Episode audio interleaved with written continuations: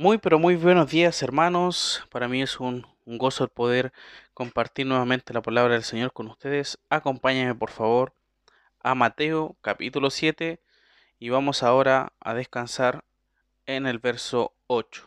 Mateo capítulo 7, versículo 8. Dice así la palabra del Señor. Porque todo aquel que pide, recibe, y el que busca, halla, y al que llama, se le abrirá. El Señor, hermanos, se compromete en ayudar al creyente que busca su misericordia. La palabra todo aquel se refiere, o podemos también interpretarlo literalmente, por, a, por porque todo, ¿ya? Porque todo aquel que pide, ¿ya? Dejando más en claro que esta ayuda no es solo para algunos, ¿ya? Sino para todo el que ora de esa manera, ¿ya? Porque todo el que pide, ¿ya? El Señor le da y le escucha, por supuesto. Además tenemos que tener en claro, la puerta no se abrirá siempre al primer llamado, ni eh, la respuesta aparecerá solo con orar una vez. Eso es algo que tenemos que tener muy, pero muy claro, ya que posiblemente uno puede descansar y decir, ah, si le pido al Señor, me va a responder inmediatamente porque me está diciendo que lo va a hacer. No, la persona que en este caso está llamando, está esperando insistentemente, está buscando desesperadamente y está pidiendo, como habíamos dicho, como una persona tan necesitada, ¿ya? La ayuda del Señor. Entonces vemos acá, mis hermanos, que no va a ser de forma inmediata posiblemente. El que ora debe entender que el tiempo de Dios siempre coincide con el tiempo deseado por quien pide, ¿ya? O sea, puede ser que el Señor en este caso llegue justo en el momento preciso, ¿ya? Y es así.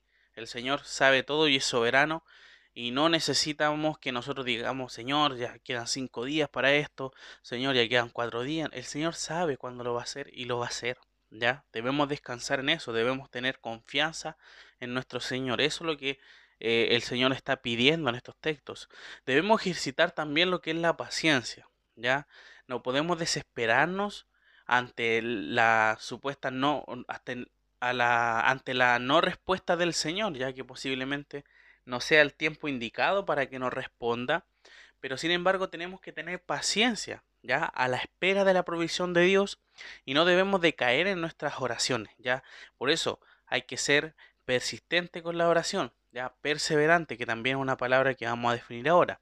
El Señor quiere demostrar la perseverancia, como le estaba diciendo, que debe tener el creyente. Muchas veces podemos ser fieles solo en los momentos que nosotros necesitamos algo de Dios.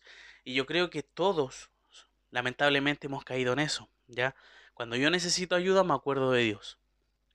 Luego de conseguirlo, ¿ya? Esa petición tan, eh, tan necesitada, volvemos a alejarnos de Él. Y yo creo que todos hemos pasado por esa situación. Pero el Señor, mis hermanos, de, nosotros debemos darle fidelidad. Y preeminencia en nuestra vida. Él es lo más importante. Lo primero en nuestra lista de quehaceres, lo primero en la lista de nuestras responsabilidades o de todo lo que a nosotros consideramos importante, el Señor debiese ser la primera. Posiblemente el Señor nos haga esperar por su respuesta y es así que nos ayudará a perseverar y buscar su dirección siempre. La escritura, hermanos, nos exhorta a buscar la oración al Padre. Romanos capítulo 12, versículo 12 dice lo siguiente, gozosos en la esperanza, sufridos en la tribulación, constantes en la oración. De igual forma, Efesios capítulo 6, versículo 18 dice, orando en todo tiempo, con toda oración y súplica en el Espíritu, y velando en ello con toda perseverancia y súplica por todos los santos. Otro texto más, Colosenses capítulo 4, versículo 12, perseverad en la oración, velando en ella con acción de gracias. Y finalmente, primero los tesalonicenses 5:17, un texto muy conocido que dice, orad sin cesar. La firmeza, mis hermanos, en la esperanza es una manifestación propia de aquel que sabe que su Padre Celestial le escucha y está pronto para atenderle en sus necesidades. Si la puerta no se abre de inmediato, se debe perseverar en el llamado, ¿ya? el Señor muchas veces puede estar trabajando con nosotros para que no sea solamente como le acababa de decir anteriormente, en los momentos que nosotros necesitamos y que el Señor nos da y después nos alejamos. Quizá el Señor quiere trabajar con nosotros y decir, quiero que persevere, quiero que, que ore y que esté constantemente eh, ante esta situación de rodillas, pidiendo misericordia. Y eso es lo que nosotros debemos hacer. Nuestro Padre Celestial está dispuesto, por supuesto, a escuchar el clamor de sus hijos. ¿ya?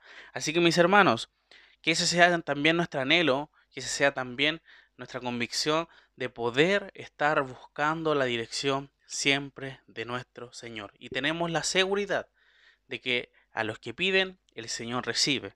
A los que buscan, el Señor van a hallar. Y finalmente, a los que llaman, el Señor va a abrir esas puertas de misericordia. Que podamos descansar en eso y que podamos, por supuesto, reflexionar en esta mañana acerca de la confianza y de la fidelidad que debemos tener siempre en nuestro Dios, que siempre nos va a dar una respuesta, sea temprana o una respuesta más tardía, pero el Señor lo va a hacer. Así que mis hermanos, finalizamos en oración. Te agradecemos, nuestro buen Padre, por tu palabra.